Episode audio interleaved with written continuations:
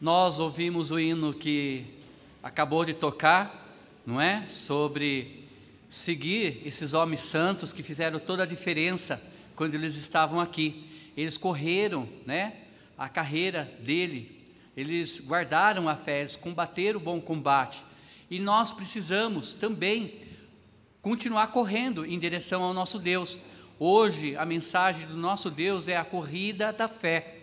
Eu convido a todos, em reverência ao nosso Deus, se colocar de pé, assim como Edras fez com que a congregação se colocasse de pé para ler a palavra dele novamente. Em reverência, nós vamos ler Hebreus 12, de 1 a 3. Hebreus capítulo 12, de 1 a 3, que diz assim: Portanto, nós também, pois que estamos rodeados de uma tão grande nuvem de testemunhas, deixemos todo o embaraço e o pecado que de tão perto nos rodeia e corramos com paciência a carreira que nos está proposta, olhando para Jesus, autor e consumador da fé, o qual, pelo gozo que lhe estava proposto, suportou a cruz, desprezando a afronta e assentou-se à destra do trono de Deus. Considerai, pois, aquele que suportou tais contradições dos pecadores contra si mesmo, para que não enfraqueçais, desfalecendo em vossos ânimos. Oremos novamente. Deus poderoso, fale conosco, ó Pai, nos ajude, Senhor, aumentando a nossa fé, nos capacite, ó Pai, no trabalho cristão, que possamos, ó Pai, estar fitando os nossos olhos somente no Senhor nos ajude, ó Deus, a não descansar os nossos olhos nas circunstâncias deste mundo, nos problemas diários, que possamos, ó Pai, como o salmista no capítulo 37, versículo 5, descansar, confiar e entregar ao Senhor todas as nossas tribulações, todas as nossas ansiedades. Nos ajude, ó Pai, nos faça com que possamos ser servos fiéis nessa caminhada cristã. É o que eu te peço e agradeço. Em nome de Jesus, amém. Pode sentar, igreja.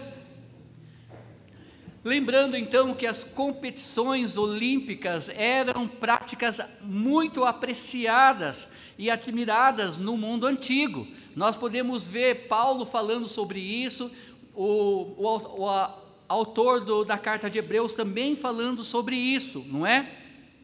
Ainda hoje, os eventos olímpicos fazem parte, é, fazem parar o mundo quando acontece.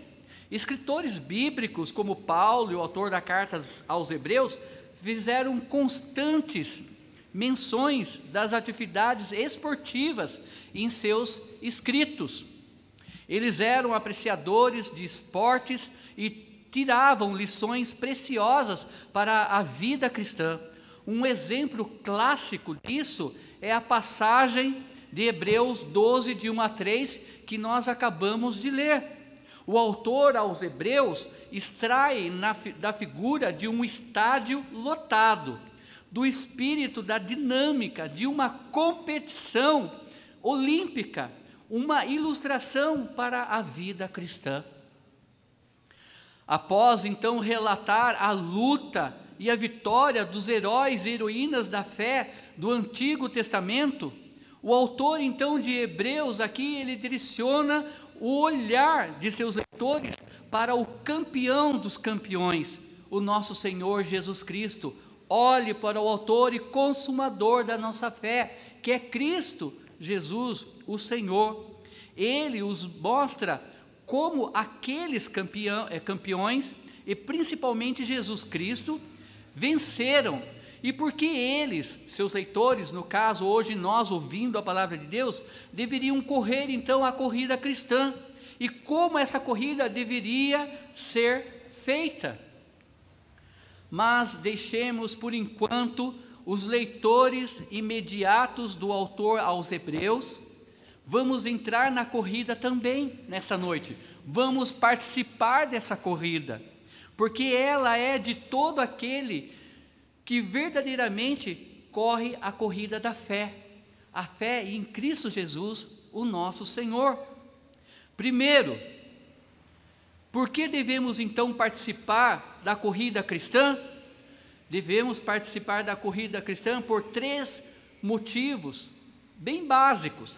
Primeiro lugar, porque ela é determinada por Deus, é uma ordem. Corramos, não é? Avance, ide, pregai o evangelho. O texto bíblico diz, portanto, também nós, visto que temos a rodear-nos tão grande nuvem de testemunhas, desembaraçando-nos de todo o peso e de todo o pecado que tesnamente nos assedia, corramos com perseverança a carreira que nos está proposta. Se quiser, pode apagar a luz aqui para aparecer mais, ok? Ah, para eles, porque para mim aqui está iluminado. Note então, amados irmãos, a passagem bíblica diz justamente corramos a carreira que nos está proposta. Não há a necessidade de se especular sobre quem estaria propondo essa corrida para os filhos de Deus. Está claro que é o próprio Deus dizendo para nós, né? Corra, participe, mas sempre olhando para mim. Está claro que é o próprio Deus quem a propõe. Em última análise, pode-se dizer por isso mesmo que então a corrida cristã é de fé e também a corrida da graça. Nós fomos alcançados por graça, não é? E 1 Coríntios, capítulo 15, versículo 10, fala sobre isso. Olha o que diz: Mas pela graça de Deus sou o que sou, e a sua graça para comigo não foi vã Antes trabalhei muito mais do que todos eles. Todavia, não eu, mas a graça de Deus que está comigo. A nossa força vem de Deus nessa corrida, não é? É Deus quem nos sustenta, é Ele que nos coloca de pé, é Ele que nos ajuda a continuar correndo. Amados irmãos, apesar das circunstâncias, muitas famílias tristes, pessoas é, chorando hoje porque perdeu pessoas queridas, Outros estão clamando ao Senhor para que elas se livrem de tais enfermidades. Sim, não seria só a Covid, seria tantos outros nomes de enfermidades que têm assolado a humanidade. Mas Deus, Ele, pela graça dEle, Ele nos dá a vida eterna, mesmo nós sendo pecadores. E Ele ainda nos ajuda a corrermos, apesar das circunstâncias, das dificuldades da vida. 2 Coríntios capítulo 3, versículo 5 diz assim: Não que sejamos capazes por nós de pensar alguma coisa, como de nós mesmos, mas a nossa capacidade vem de Deus. O próprio apóstolo Paulo dizendo isso: Olha, eu não sou capaz, não é? A minha capacidade vem do Senhor.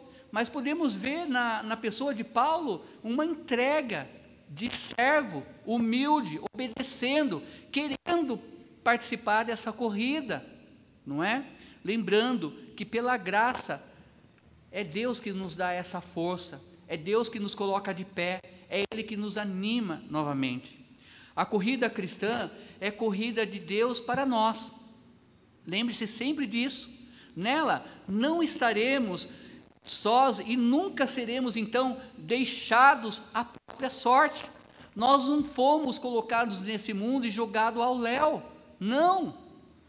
Deus está no controle de toda a situação, Deus nos colocou neste mundo e toda a boa obra que Ele iniciou, Ele vai findar um dia. Quem está apto próprias forças à corrida da fé? A resposta é: ninguém estaria apto para correr pelas suas próprias forças. A corrida que Deus nos propõe é a corrida da graça, que nos capacita para a vitória. Ah, se não fosse a graça de Deus, ah, se não fosse as misericórdias de Deus, nós nem estaríamos aqui, nem estaríamos aqui hoje. Além disso, amados irmãos, estando determinar, é, estando determinada por Deus, ninguém sendo cristão autêntico ficará fora dessa corrida. Se você tem a convicção que já se arrependeu dos seus pecados e creu que Jesus Cristo veio, foi pendurado naquele madeiro, crucificado, morto, sepultado, mas se você crê que ele ressuscitou ao terceiro dia, você faz parte dessa corrida também. Você está dentro dessa corrida cristã também. Não é? Semelhantemente, uma vez que corremos a corrida da graça de Deus, nada, nada é tão forte que possamos nos desviar do objetivo de completá-la. Lembre-se que uma vez salvo, você não perde, infelizmente, muitos ensinam que você perde a salvação. Nós ainda continuamos pecadores, mas redimidos, lavados pelo sangue de Jesus.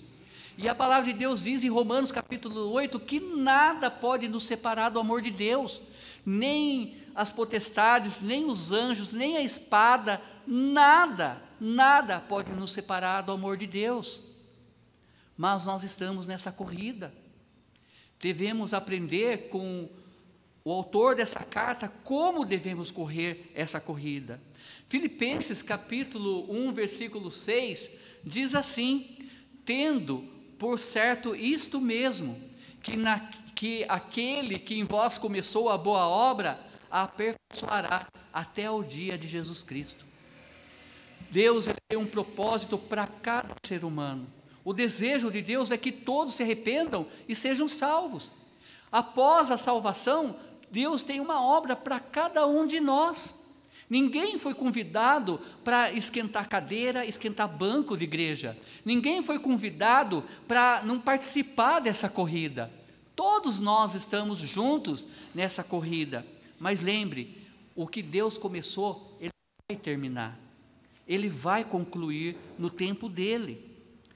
Uma obra clássica que nos ajuda a entender o triunfo de todo aquele que corre a corrida é a fé do autor que escreveu O Peregrino, né? João é, Boyan, 1628 a 1688. O cristão, personagem ali, principal da alegoria, alcançou após lutar muito e passar por vários obstáculos sofríveis. Seu objetivo, então, maior era de chegar à cidade eterna. Hoje o Lucas falou um pouco, né, da corrida de Sião ou do pirata, né, pet pirata. E, e nós estamos nessa corrida, nós estamos caminhando o nosso alvo é Cristo, o nosso alvo é a cidade celestial. E aqui então, esse autor, ele escreve esse livro, né? E ele coloca vários obstáculos para aquele peregrino, mas o alvo dele era um dia chegar na cidade santa, na cidade celestial. Assim, amados irmãos, é para todos nós, pois o nosso Deus não nos deixará correr sozinhos mas nos incentivará sempre e Ele irá nos capacitar para uma chegada triunfal, vencedora diante dEle.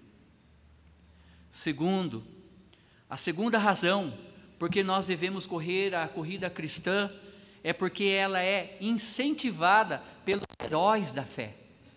Aqui nesse trecho podemos observar que há muitos que estão hoje na glória torcendo por nós, a igreja, para aqueles que aceitam a Cristo continuarem firmes. Isso é importante a gente entender que Deus está olhando para nós, mas todos os santos que hoje estão descansando com o Senhor também estão orando por nós, estão torcendo para que a gente consiga chegar até o final. O autor aos Hebreus nos relata que temos a rodear-nos tão grande nuvem de testemunhas além do próprio Deus, como maior é, interessado em que eu e você sejamos então vencedores nessa corrida cristã, temos a rodear-nos também tão grande de nuvem de testemunhas, esses amados irmãos que hoje estão na glória, que muitos deles foram cortados pelo meio, foram queimados, muitos deles sofreram. Os apóstolos todos morreram, foram mártires, mártires da, da igreja derramaram o sangue pelo amor de Cristo, mas hoje estão lá torcendo por nós. Esta grande nuvem de testemunhas significa aqueles grandes exemplos de fé que o escritor sagrado acabara de citar no capítulo 11 de Hebreus, que é a galeria da fé. Pensemos então num herói como Abel, que pela fé ofereceu a Deus mais excelente sacrifício do que Caim, pelo qual então ele obteve testemunho de ser justo, tendo a aprovação de Deus quanto às suas ofertas. Por meio dela, da fé, também, mesmo depois de morto, ele ainda fala. Até hoje vamos continuar sempre falando de Abel, o que ele fez, o amor que ele tinha em continuar aquela carreira, por mais curta que foi, mas ele fez aquilo que agradava a Deus. Hebreus 11, 4 fala sobre isso. E por aí segue exemplos como de Noé, Abraão, Raabe, Sara e tantos outros personagens que estão nos assistindo, amados irmãos, neste momento, que estão torcendo por nós. Entretanto, em que sentido os homens e mulher, mulheres de Deus do Antigo Testamento são testemunhas então para nós que corremos hoje? Provavelmente não no sentido de espectadores apenas, observadores, né, observando seus sucessores enquanto correm a corrida na qual entraram, mas no sentido que por sua lealdade e perseverança deram testemunho de uma vida cheia de fé. E é isso que nós devemos buscar ter também nessa corrida, fé, porque sem fé é impossível agradar ao nosso Deus. Não é? Nós estamos vivendo em dias em que a fé tem sido abalada de muitos. Com certeza, compreendendo o coração que está arrasado pela perda de alguém que tanto amava, e aí então a pessoa diz: aonde estava Deus? Por que Deus fez isso comigo? Por que Deus não tem ajudado? Por que Deus isso? Por que Deus aquilo? E a resposta é: Deus esteve sempre no mesmo lugar, orando por nós, cuidando de nós, não é? Mas a fé tem sido abalada nesses dias, amados irmãos. E esses homens mulheres da galeria da fé foram homens que conseguiram ver o que muitos não enxergavam. Eles realmente viveram com os olhos da fé, crendo que Deus estava no controle de toda a situação. Ah, se aqueles homens olhassem para as circunstâncias. Ah, se aqueles homens temessem ao ponto de negar Cristo nas arenas de Roma, quando muitos estavam sendo devorados pelas feras. Ah, se aqueles homens que estavam colocados, amarrados em estaca, pronto para tirarem fogo neles, eles falassem: por favor, me perdoem, eu não acredito em Cristo. Mas eles olharam com os olhos da fé eles enxergaram o invisível, eles enxergaram Deus. E nós precisamos ter essa fé, buscar olhar com os olhos da fé.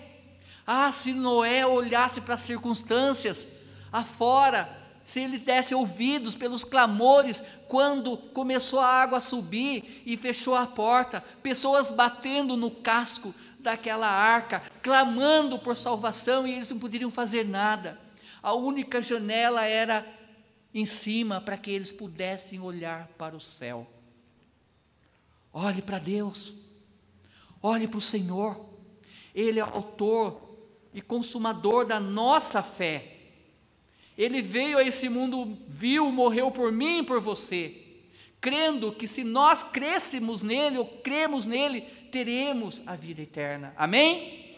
Isso é importante. Mas, amados irmãos, é importante ressaltar que o escritor sagrado aqui de Hebreus não está dizendo que os espíritos dos heróis da fé estariam conosco para ajudar na corrida cristã, ao nosso lado, caminhando, porque Hebreus capítulo 9, versículo 27 diz que ao homem está destinado morrer uma vez só, depois disso o juízo, ninguém volta mais, mas eles estão lá na glória, torcendo por nós. Fique firme, olhe para Cristo, como eu fiz. Devemos parar de olhar para as circunstâncias. Devemos de acreditar, mesmo que a figueira Não vá para frente, mesmo que roubem os gados do pasto, mesmo que a casa caia, ainda assim o Senhor é o Senhor, amém? Ainda assim, Ele não deixa de ser Deus, porque Deus Ele é bom em todo tempo, em todo tempo Ele é bom, e a gente tem que manter essa fé em nosso Deus. Em terceiro lugar, em terceiro, o terceiro motivo, porque devemos correr a corrida que nos está proposta, amados irmãos? É porque ela é uma corrida inspirada na vitória de Cristo. Ele é o nosso maior exemplo de toda essa galeria da fé. É o nosso Cristo, o nosso Senhor. Hebreus capítulo 12, versículo 3: Considerai, pois, atentamente aquele que suportou tamanha oposição dos pecadores contra si mesmo para que não fadigueis, desmaiando em vossas almas. Credes em mim, diz o Senhor, olhai para mim. Pouco antes, o autor de Hebreus diz que Cristo suportou a cruz, não fazendo caso da ignomínia. Ele suportou a cruz. Amados irmãos, voltemos nossos olhos para aquela via dolorosa, no qual estavam batendo nele, cuspindo nele, alguns querendo atirar pedra nele. Diz os historiadores que aquele chicote tinha dentes ou pedaços de ossos que ao grudar na carne de Cristo e ao puxar vinha a carne e pele junto. Ele chorou, ele caiu, ele sofreu por amor a nós. Ele suportou a cruz. Mas ele disse: "Tem de bom ânimo, eu venci o mundo". Amém? Em Cristo nós somos mais do que vencedores, amados irmãos, apesar da circunstância que está acontecendo nos dias de hoje. Quantas e quantas vezes não somos tentados a desistir dessa corrida? Ah, como tem aumentado o número de suicídio, amados irmãos. Como tem aumentado o número de suicídios entre jovens, entre adolescentes. Muitos pastores têm tirado a sua própria vida, porque têm sentido a carga pesada. Muitos homens de Deus têm se enforcado, tirando a própria vida. Quantas vezes nós também pensamos em desistir, achando que não tem mais solução para o caso. Amados irmãos, tem solução até para a morte. Aceite a Cristo e você nunca morrerá. Amém? Até para a morte tem jeito. Isso é importante. Obrigado.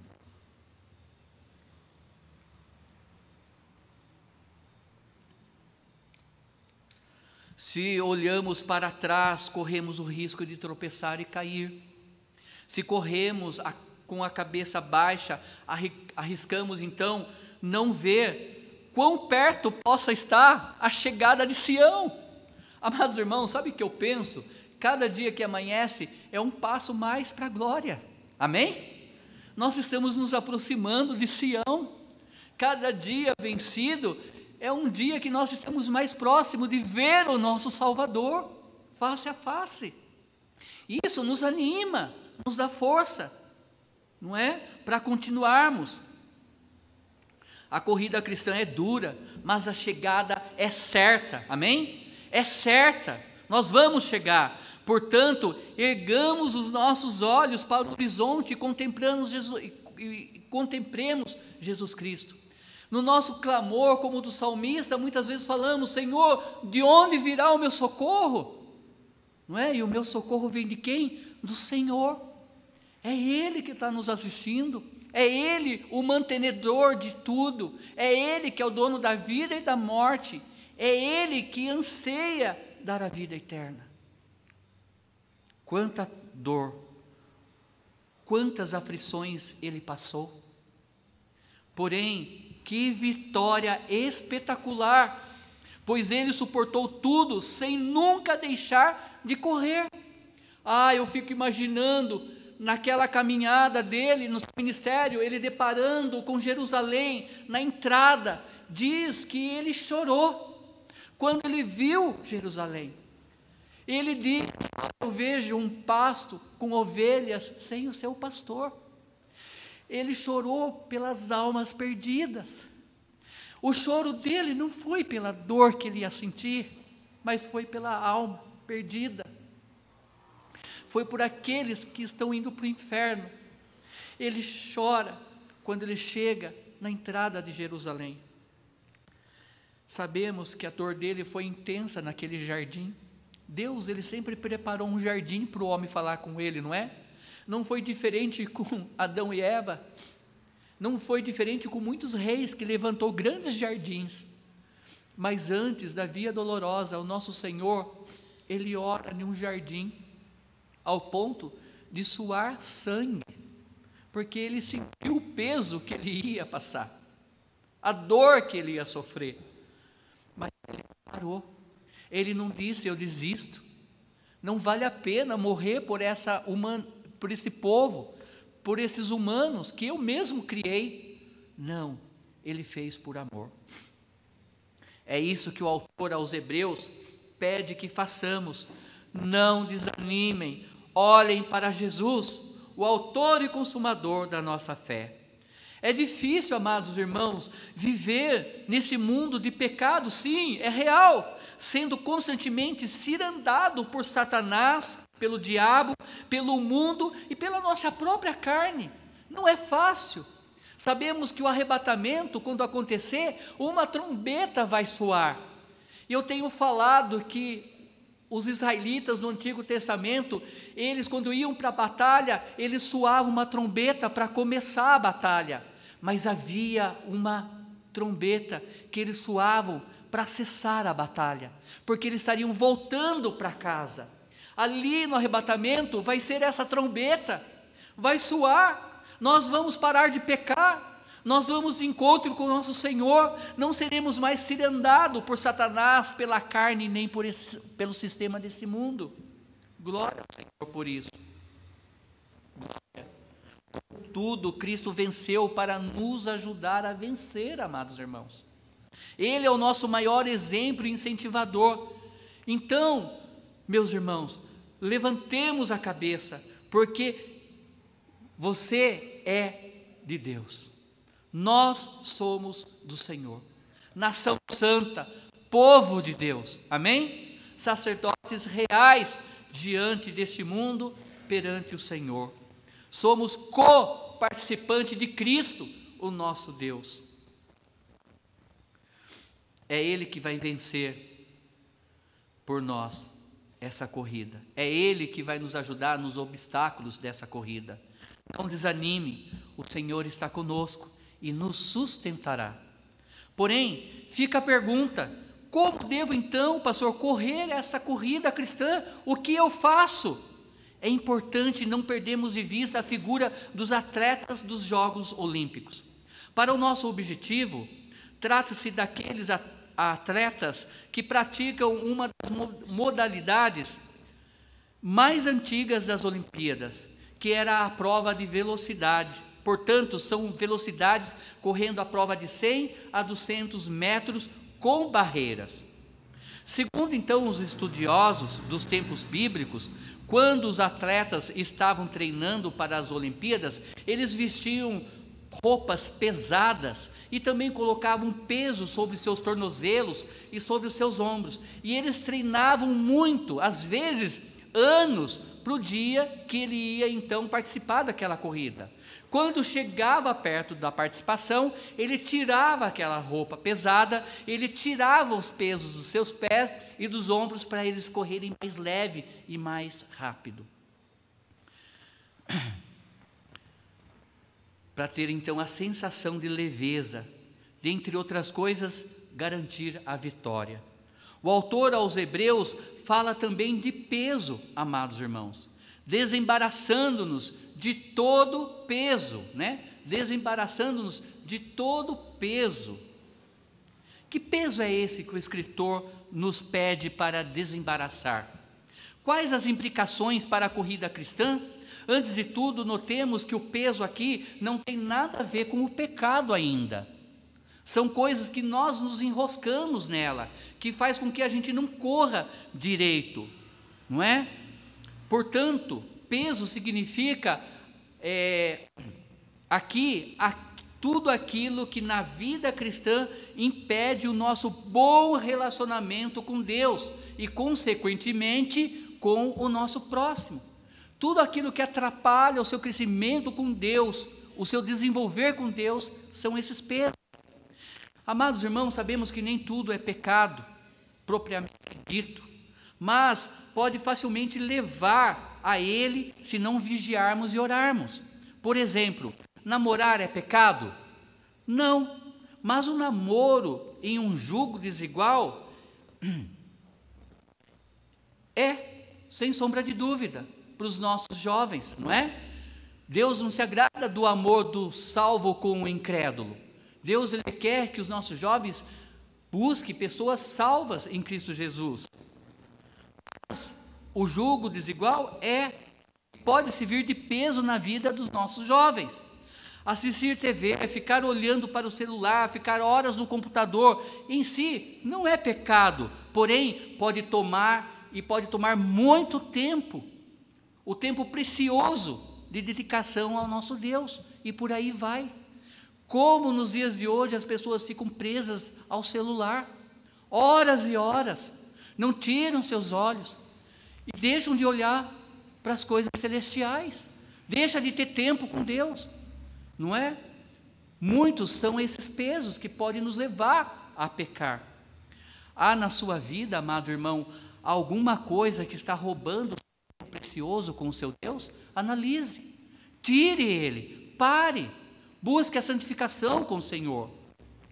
Também o autor fala de e do pecado que é, tenazmente nos assedia Além do peso que devemos nos desfazer, ainda é necessário, para que corramos bem, nos desembaraçar do pecado que tesnamente nos assedia. O pecado sempre está às portas, amados irmãos. Sempre, porque por um só homem entrou o pecado no mundo e o pecado passou a todos os homens e todos os homens passaram a morrer. A palavra de Deus fala isso em Romanos capítulo 5, versículo 12. Assim como o pecado entrou na vida de Adão, passou a toda a humanidade, todos nós pecamos. Mas Deus almeja sermos santos, santidade é separar, ficar longe das coisas desse mundo. Gênesis capítulo 4, nós vamos ver sobre isso. Olha, o pecado sempre está às portas. Não foi isso que Deus disse a Caim?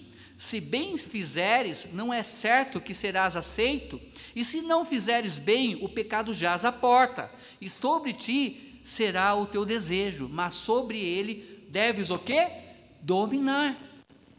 Precisamos dominar. Senhor, me dê força, me ajude a vencer os pecados que tenta acabar com a minha vida com o Senhor. Do mesmo modo que a ele foi ordenado, também cumpre a nós dominá-lo, amados irmãos.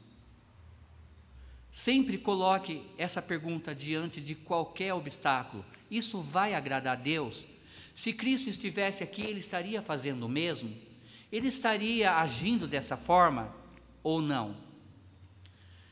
Tem que ser assim, porque o pecado também faz separação entre nós e o nosso Deus. Isaías capítulo 59, versículo 10, versículo 2 fala sobre isso. Que as nossas iniquidades fazem separação entre nós e o nosso Deus. E Deus não ouve as nossas orações. Não, não queira ir até o altar, falar com Deus, vivendo uma vida de pecado. Não agrada a Deus, porque santo, santo, santo é o Senhor, e o santo não mistura com o profano. Precisamos sempre, ao iniciar nossas orações, Senhor, em primeiro lugar, me perdoe limpe o meu coração. Mas, amados irmãos, é importante também abandoná-los, deixar o pecado. É uma luta constante, mas em Cristo nós podemos ter vitória sim. A queda rompe o bom relacionamento com o Espírito Santo que habita em nós. Na corrida olímpica, quem não pula os obstáculos será então desclassificado. Quem vive no pecado vai ser difícil alcançar vitórias em sua vida. Não perde a salvação, mas muitas vitórias nessa vida acaba perdendo, porque uma vida de pecado é uma vida longe de Deus. A palavra de Deus fala que é importante meditarmos de dia e de noite na palavra de Deus. E um autor desconhecido diz que o pecado pode te afastar deste livro, ou este livro pode afastar você do pecado. A escolha é sua. O que você prefere? Que a palavra de Deus tenha efeito na sua vida ou que o teu pecado tome conta da sua vida? Na corrida cristã, nunca corremos bem se tivermos o pecado como o nosso treinador. Não tem como. Por isso, devemos correr então, amados irmãos, com perseverança é o que nós temos incentivado para a nossa igreja. Alguém disse que persistência é a conquista. Nada que seja verdadeiramente útil nessa vida é adquirido sem perseverança. Persevere, corra, fique firme, lute contra a própria carne, mas vença. Vença. Se queremos fazer bem feito e atingir os nossos objetivos na vida, então temos que trabalhar ao ponto de exaustão. É verdade. Ore, ore, clame, busque, lute, su, su, sue, né? Soe, mas faça a vontade de Deus. Faça. Trabalho ao ponto de exaustão é muito comum em Paulo. Ele foi alguém que suou, que brigou com ele mesmo para fazer a vontade de Deus. Olha lá em 1 Coríntios capítulo 9, versículos 24 ao 27. Diz assim: Não sabeis vós que os que correm no estádio, todos na verdade correm, mas um só leva o prêmio? Correi de tal maneira que o alcanceis. E todo aquele que luta de tudo se abstém. Eles o fazem para alcançar uma coroa corruptível, nós, porém, uma incorruptível.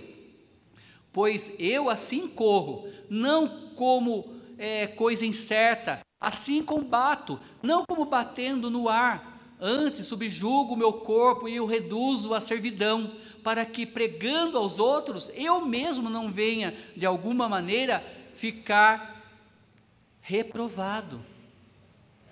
Mas combate, persevere, faça, corra, faça a diferença. Quando o atleta olímpico estava disputando a corrida com seu adversário, ele colocava toda a força nos seus músculos. As dores também eram terríveis, superadas somente pelo ideal do que? De vencer, de alcançar, de querer a coroa, de querer a medalha. Na corrida cristã, meus amados irmãos, o lema é vencer ou vencer se realmente estamos em Cristo. Romanos capítulo 8, versículo 37 diz: Mas em todas essas coisas somos mais do que vencedores, por aquele que nos amou. Amém? É o versículo da nossa igreja. Temos na nossa placa, não é? É o, o nosso versículo chave. Nós somos mais que vencedores em Cristo Jesus. Faz toda a diferença. Mas como sermos vencedores? Olhando firmemente para Jesus. O modo correto para correr é exatamente este: olhando firmemente para Jesus. Eu diria que aqui está a parte mais importante da nossa corrida. E por quê? Porque quando nós corremos olhando firmemente para Jesus, não há tempo para ocupações triviais da vida e muito menos tempo para pecar. Se você coloca olhos, os olhos nas circunstâncias, nas picuinhas da vida, nas coisas triviais dessa vida, você não vai Corremos com confiança. Além disso, voltamos o nosso olhar para aquele que é o maior vencedor e o maior incentivador da corrida cristã. Jesus é, por assim dizer, o, o torcedor principal daquele estádio, que é os céus, pois somente ele é o consumador da nossa fé. E o que quer dizer?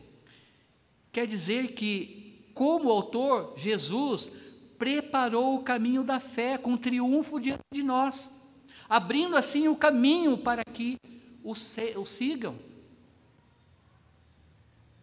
Como consumador da fé, ele é o completador e aperfeiçoador, no sentido de levar a obra até o fim, não por decurso de prazo, mas porque ele mesmo é fiel. E quando ele disse: O que eu comecei, eu vou terminar, ele vai cumprir no tempo dele.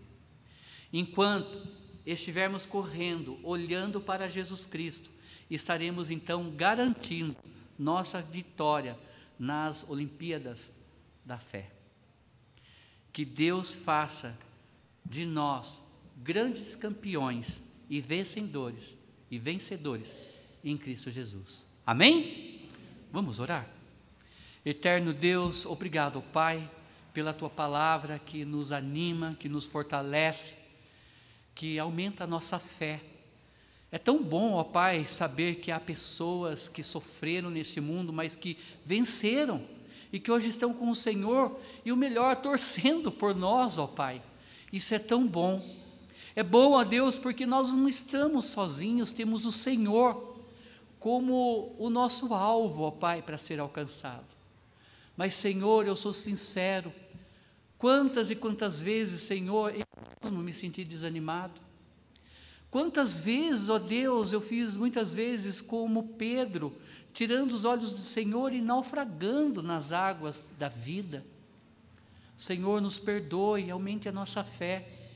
Mas eu sou grato, ó Pai, porque pela tua graça e misericórdia o Senhor nos sustenta.